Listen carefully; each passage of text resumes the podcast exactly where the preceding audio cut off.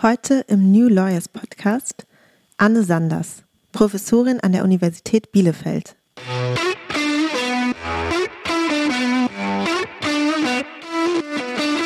Ich bin natürlich ein politischer Mensch. Ich habe auch meine politischen Ansichten, das ist vollkommen klar. Aber mein Wunsch ist eigentlich der, dass ich gerne möchte, mit den Möglichkeiten, den Kräften, die ich habe, zu den politischen Themen, den gesellschaftlichen Themen unserer Zeit was beizutragen. Das ist in der Tat mein Ziel.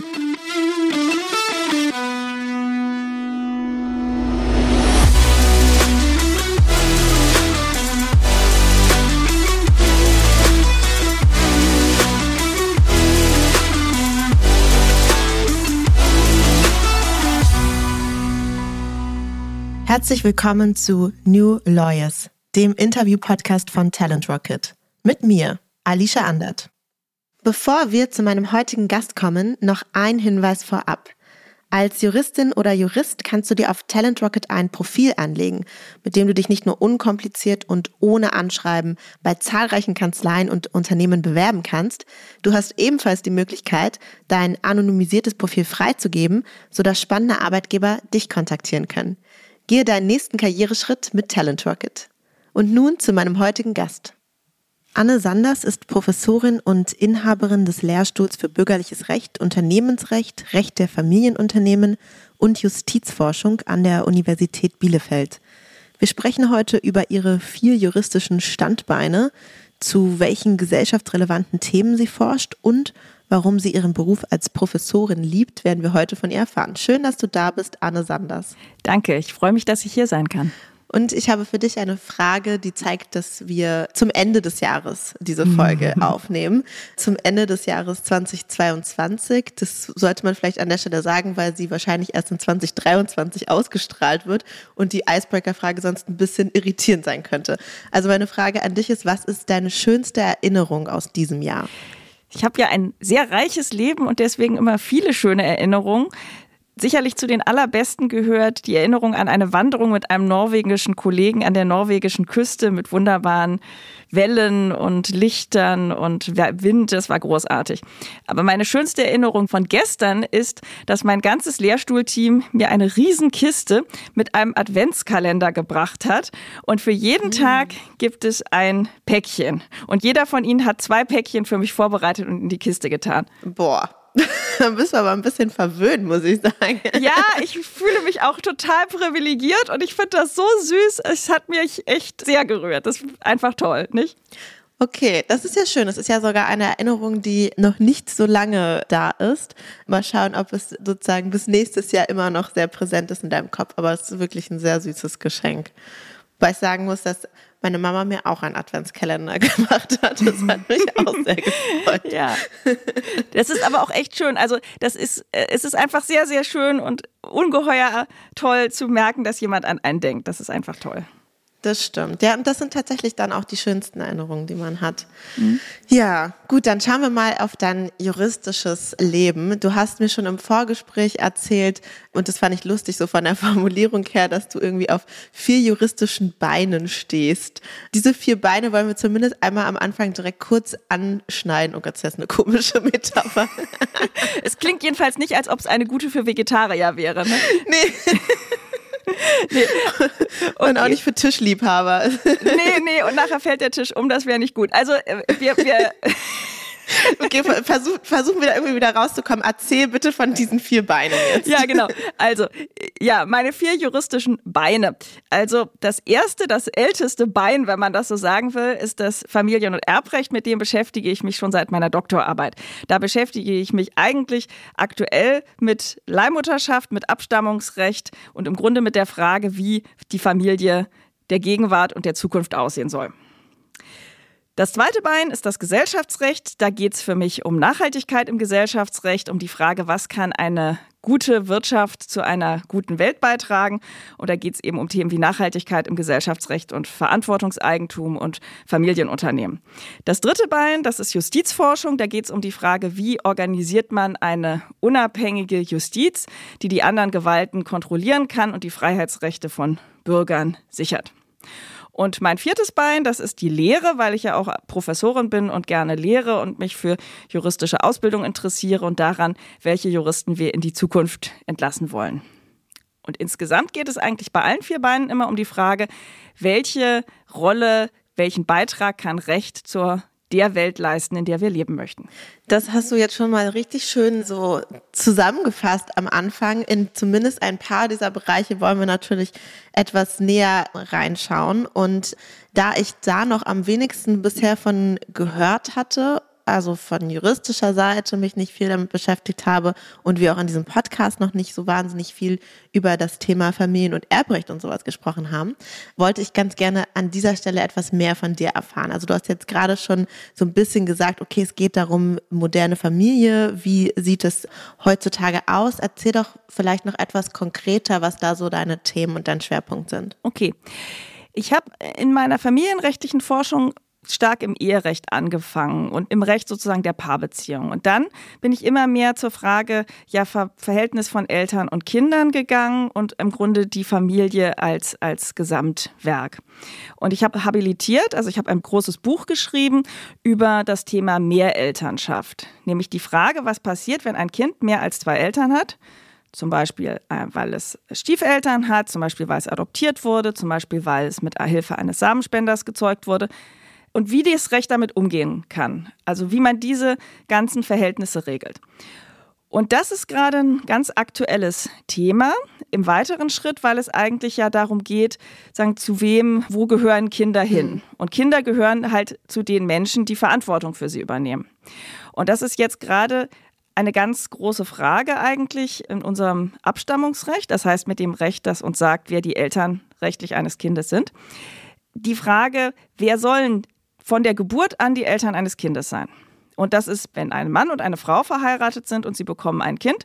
Also die Frau bringt ein Kind zur Welt, ist es ganz normal, dass der Ehemann sofort der rechtliche Vater des Kindes ist. Ganz egal, ob ein Samenspender dabei war oder ob er das Kind gezeugt hat, das ist vollkommen wurscht.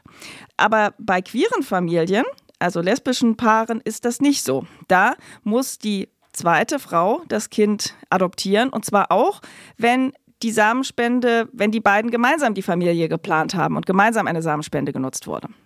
Und da geht es letztlich darum, im Interesse der Kinder braucht ein Kind sofort zwei Eltern, die für es sorgen. Und das ist zum Beispiel eine der Fragen, um die es bei mir geht. Das ja, das ist wahnsinnig spannend, weil man da auch sieht, dass die ja rechtlichen Punkte, die da drin stecken und auch so Grundgedanken ja teilweise auch total clashen mit dem, was dann gesellschaftlich vielleicht gewollt oder aktuell diskutiert wird.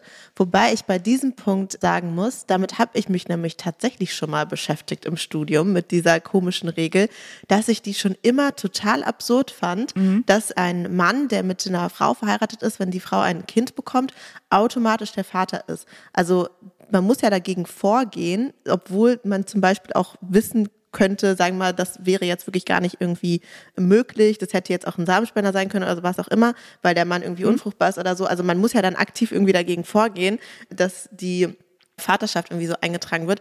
Und das finde ich eine total absurde Regel, ehrlich gesagt. Also da finde ich dann fast irgendwie merkwürdig zu sagen, sozusagen davon jetzt weiterzudenken und dann deshalb muss das bei anderen auch so sein, weil ich die Grundregel schon so komisch finde. Mm, also ich finde die Grundregel gar nicht so gar nicht so doof, weil also es gibt natürlich im Großteil der verschiedengeschlechtlichen Paare ist es natürlich so, dass das da meistens der Mann das Kind gezeugt hat. Also für solche Fälle passt es ganz gut. Aber selbst für alle anderen Fälle, und die sind gar nicht selten, wo ein Samenspender beteiligt ist, ist es eigentlich fast immer so, dass das Kind eigentlich, dass die Menschen, die der Geburt sozusagen am nächsten sind, die da sind, wenn das mhm. Kind auf die Welt kommt, eigentlich die sind, die eigentlich verlässlich dann auch für das Kind Verantwortung mhm. übernehmen. Nicht unbedingt nur sozusagen der Spender, der irgendwann seinen Samen dahinterlassen hat und der gar kein Interesse daran hat, sondern eben die Familie, in die das Kind hineingeboren wird, in der es dann auch seine sozialen Eltern findet. Das ist der Hintergrund hinter dieser Grundregel sozusagen. Mhm. Ne? Und diese Grundregel, sagen die beiden haben, das Paar hat das Kind sozusagen geplant. Das Paar hat das Kind sich gemeinsam gewünscht, das Paar hat gemeinsam die Schritte unternommen, dass das Kind zur Welt gekommen ist. Diese Menschen sollen und wollen dafür Verantwortung übernehmen. Und man soll nicht erstmal irgendeinen biologischen mhm. Vater irgendwo suchen, der, wenn er das, den Samen gespendet hat, eigentlich gar kein Interesse an dem Kind hatte. Mhm. Ich glaube, der Gedanke macht total Sinn. Was ich immer komisch finde, ist, das an der Ehe festzumachen. Aber mhm. das ist, glaube ich, wieder so ein anderer, so eine gesellschaftliche Veränderung, die man ja auch merkt, dass man halt heutzutage vielleicht einfach anders irgendwie Verantwortung ausdrückt als über eine Ehe. Das stimmt, das stimmt, natürlich. Also, und wenn ein Paar nicht verheiratet ist, kann ja zum Beispiel, also ein Mann und eine Frau, da kann der Mann sofort, auch wenn das Kind noch nicht geboren ist, der Mann kann sofort das Kind mhm. anerkennen und sagen, das ist sozusagen mein rechtlich soll das mein Kind sein. Und das kann eben eine queere Frau auch mhm. nicht. Ne, das kann die, die Mitmutter auch nicht.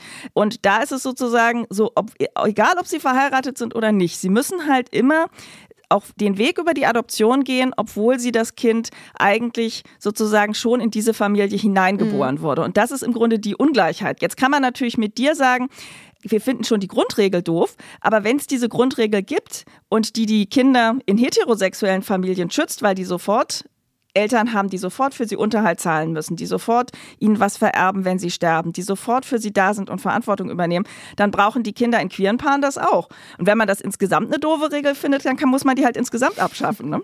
Ja, so ist das immer. Aber ich glaube, ich habe jetzt auch schon mal deinen Ansatz und den Gedanken dahinter nochmal besser verstanden und finde es im Kern auch überzeugend. Wie bringst du dich denn konkret eigentlich ein mit deiner Arbeit in diesen gesellschaftlichen Dialog? Im Familienrecht, ich war zum Beispiel Expertin im Rechtsausschuss des Bundestages, zum Beispiel einmal zu einer Frage, ob der nicht eheliche Partner der Mutter zum Beispiel ähm, ein Kind als, als Stiefkind adoptieren kann. Ne? Also mhm. da ging es um eine Frage, ob das in einer, in einer nicht ehelichen Partnerschaft möglich ist oder nur in der Ehe. Dazu habe ich mich mal im, im Bundestag geäußert. Dann schreibe ich natürlich meine Aufsätze. Ich bin in, in der Presse manchmal und so weiter. Aber vor allen Dingen, und das war jetzt sozusagen das Aktuellste ist, dass ich mit zwei anderen wunderbaren Juristinnen zusammen eine Verfassungsbeschwerde erhoben habe. Also für ein solches Elternpaar und ihr Kind, die eben in so einer Situation sind, dass das Kind eben nicht sofort zwei Eltern hat, sondern eben einer von denen adoptieren muss. Das ist also, das ist, hat man natürlich bei Juristen, ist das eine, ja, ein großes Geschenk oder eine ganz tolle Sache, dass man eben nicht nur wissenschaftlich versuchen kann, Einfluss zu nehmen, sondern eben auch über gerichtliche Verfahren und nicht nur darüber, wie man sich äußert. Ja, das stimmt. Das ist ganz interessant, was man da alles dann doch irgendwie vielleicht mitgestalten kann. Wie steht es denn um die Verfassungsbeschwerde? Kannst du da schon was sagen? Ja, also die ist, ist eingegangen. Also die Hauptrechtsanwältin, die das betreut, ist die Lucy Schebut, die mit No Adoption zum Beispiel da und der Gesellschaft für Freiheitsrechte da sehr aktiv ist. Die betreut da einige Paare und inzwischen sind fünf Verfahren beim Bundesverfassungsgericht zu diesen Fragen und eben auch darunter ist eine Verfassungsbeschwerde eben von uns und einige Gerichte haben das Thema vorgelegt und wir sind sehr gespannt, wie es weitergeht. Das Verfahren ist eingetragen worden, aber jetzt schauen wir mal, wie es wie es geht. Okay, ja, dann bin ich auch sehr gespannt. Ja, es ist die Hoffnung ist, dass der Gesetzgeber im Grunde der Sache zuvorkommen wird und eigentlich das gesetzlich regeln muss, weil das Bundesverfassungsgericht kann natürlich feststellen, dass hier die Kinder ungleich behandelt werden. Also dass ein Kind, das nichts dafür kann, in welche Familie es geboren wird, zwei Eltern hat oder nur einen Elternteil. Ne? Mhm. Und da kann das Bundesverfassungsgericht sagen, das ist total ungerecht und das ist verfassungswidrig. Aber das Verfassungsgericht kann ja nicht sagen, so und so muss es dann geregelt werden. Das muss der Gesetzgeber machen. Und es wäre super, wenn der Gesetzgeber das schon mal machen würde, bevor das Bundesverfassungsgericht entscheidet, damit alles ein bisschen schneller geht für die Familien. Ja, ich glaube, der Appell ist klar. so ist das mit der Gewaltenteilung. Mhm, genau. Dann schauen wir doch mal auf einen weiteren Schwerpunkt von dir, den du auch schon angesprochen hast, nämlich das Gesellschaftsrecht. Wo liegt hier mhm. dein Fokus? Also Gesellschaftsrecht ist ein man könnte auf den ersten Blick sagen, dass Gesellschaftsrecht gar nichts mit dem Familienrecht zu tun hat, aber das stimmt gar nicht. Weil auch im Gesellschaftsrecht geht es ja darum, wie Menschen sich gemeinsam als Einheiten organisieren, könnte man sagen. Ne? Und Gesellschaften, also Aktiengesellschaften, GmbHs, Vereine und so weiter, die bestimmen ja unser, unsere Wirklichkeit ganz stark und natürlich die großen Unternehmen und die Gesellschaften, die sie betreiben, bestimmen natürlich unsere Wirtschaftswelt ganz, ganz maßgeblich. Ja? Und hier wird natürlich in den letzten ja, Jahren, Jahrzehnten ist ja ganz klar geworden, dass wir eigentlich eine, zu einer Wirtschaftswelt kommen müssen, die die eben nachhaltig funktionieren kann und dass die Wirtschaft eben einen Teil zur Transformation unserer Gesellschaft hin zu einer nachhaltigen Welt, dass sie da beitragen muss, dass wir, mhm. ne, das ist ein ganz wesentlicher Teil. Und ich finde halt unheimlich spannend, wie, wie, was man gesellschaftsrechtlich tun kann, um damit dabei zu tragen und auch zu gucken, an welchen, in welchen Bereichen man Gesellschaftsrecht verändern kann und in welchem Bereich das rechtliche Regelungen von woanders kommen müssen. Ja, also was kann aus den Gesellschaften selbst kommen? Wo kann man auch dafür sorgen, dass Gesellschafter selbst sich zum Beispiel anders aufstellen können, wenn sie das möchten? Und wo muss sozusagen, wo müssen die Rahmenbedingungen von außen kommen? Das finde ich eine unheimlich, unheimlich spannende Frage. Und in diesem Kontext, ich habe mich jetzt zum Beispiel kürzlich beschäftigt mit den sogenannten Say on Climate, also mit Aktionärsbeschlüssen zum Klimawandel, also zu fragen, wie Aktionäre sich selber in ihrer Gesellschaft einbringen können und sagen können, wir wollen mehr Klimaschutz haben. Mhm. Das ist ein super spannendes Thema, da habe ich kürzlich zugearbeitet. Aber bekannt ist sicherlich vor allem da die Arbeit, die ich im Zusammenhang mit den Gesellschaften mit gebundenem Vermögen oder Verantwortungseigentum mache. Mhm. Ja, Verantwortungseigentum hatten wir jetzt tatsächlich kürzlich schon mal in mhm. der Folge, ein Interview mhm. mit Carla Reuter. Mhm. Und die hat schon etwas dazu erzählt, aber ich glaube erstens nicht, dass alle das gehört haben. Und zweitens ist es doch auch ganz gut, es nochmal vielleicht ein bisschen zusammengefasst zu bekommen. Also worum geht es quasi im Verantwortungseigentum mhm. bei dieser neuen Rechtsform und was passiert da mhm. aktuell? Also man muss unterscheiden, es gibt einmal dieses Konzept Verantwortungseigentum oder ähm, Gesellschaft mit gebundenem Vermögen. Also es gibt einmal dieses Konzept des Verantwortungseigentums oder treuhänderischen Unternehmertums, wie man das nennen will, und diese Idee der Rechtsform. Ja? Das Konzept sagt eigentlich, man will Unternehmenseigentum anders denken. Man will das Unternehmenseigentum denken als eine, eine ein, als das, also jedes Eigentum hat sozusagen eine Ebene, wo man sozusagen Verantwortung für das Eigentum übernimmt, wo man mit dem Eigentum gestaltet und arbeitet und eine sozusagen Finanzseite des Eigentums.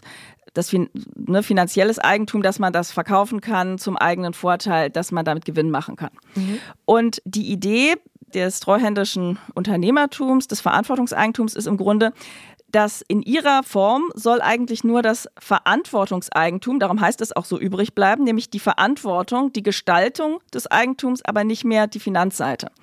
Also, es klingt ein bisschen kompliziert. Es bedeutet eigentlich, dass jemand, der ein Unternehmen in einer solchen Form leitet, soll gestalten können. Er soll entscheiden können, was macht mein Unternehmen, wie arbeitet es, wer wird eingestellt, was für Projekte verfolgen wir, wie kann ich den Zielen, die ich mit diesem Unternehmen habe, am besten gerecht werden aber nicht die Finanzseite. Also er soll das, er oder sie soll das Unternehmen nicht zum eigenen Gewinn verkaufen können, sondern sich praktisch als Treuhänder für dieses, für dieses Unternehmen sehen. Das ist sozusagen das Konzept.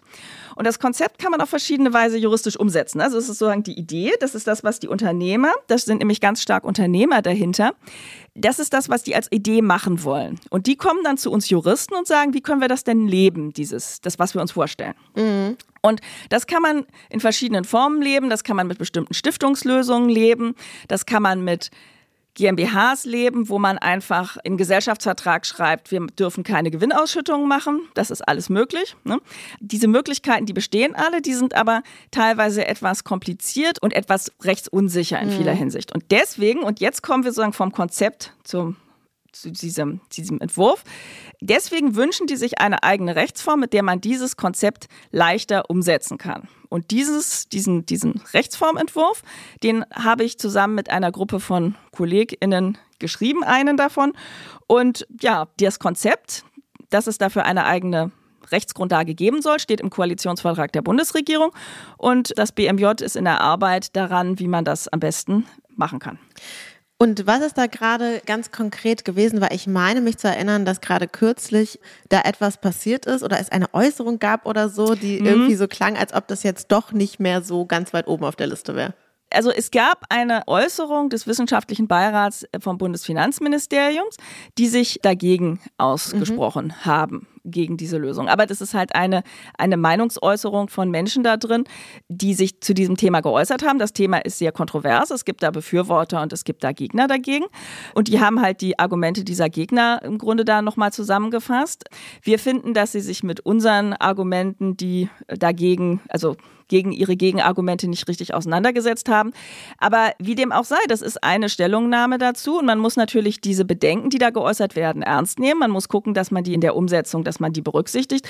Aber für mich sind das Einwände dagegen gegen die konkrete Frage der Umsetzung. Das Konzept selbst, also die Sache, dass man Unternehmerinnen, die sich diese Form wünschen, und das sind einige, die sich da auch öffentlich sehr stark dazu bekannt haben, die dazu Unterschriftenaktionen gemacht haben und alles Mögliche für diese Unternehmer, dass man denen eine bessere Absicherung geben möchte. Das steht im Koalitionsvertrag der Regierung. Dieses Ziel muss man deswegen verfolgen und, und erreichen. Und strittig ist eigentlich nur der Weg dahin. Wie setzt man das am besten um? Und da muss man Bedenken sehr ernst nehmen.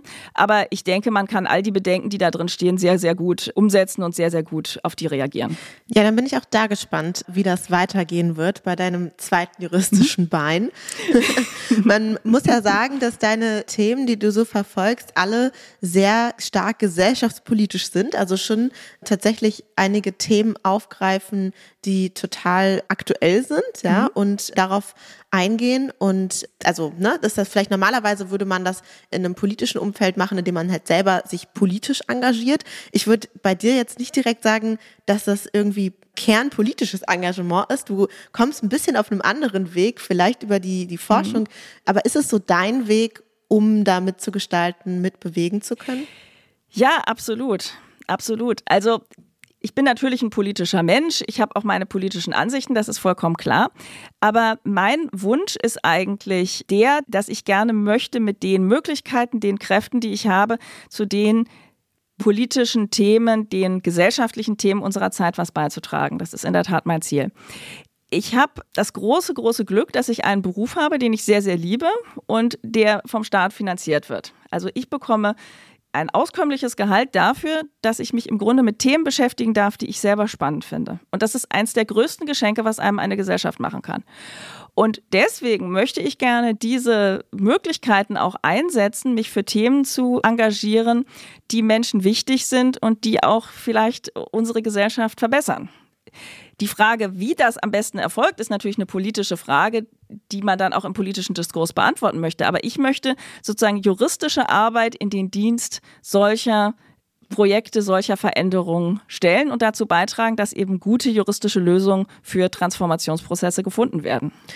Und da hast du offensichtlich auch einen Weg zu gefunden. Jetzt ist ja die Forschung nur ein Teil deines Berufes als Professorin. Da ist ja auch noch ein großer Teil Lehre dabei. Mhm. Wie funktioniert das denn? Und schaffst du es, deine Erkenntnisse, die du auch aus der Forschung hast, damit einzubinden? Geht das überhaupt? Wie macht man das? Ja, also wir haben natürlich als Juristen, das weißt du ja auch, wir sind natürlich ein Stück weit an den Stoff gebunden, der halt im Staatsexamen geprüft wird. Über das Staatsexamen kann man sich lang unterhalten. Oh ja. Aber das ist, genau, das tun wir jetzt nicht, aber das ist ja so, ne?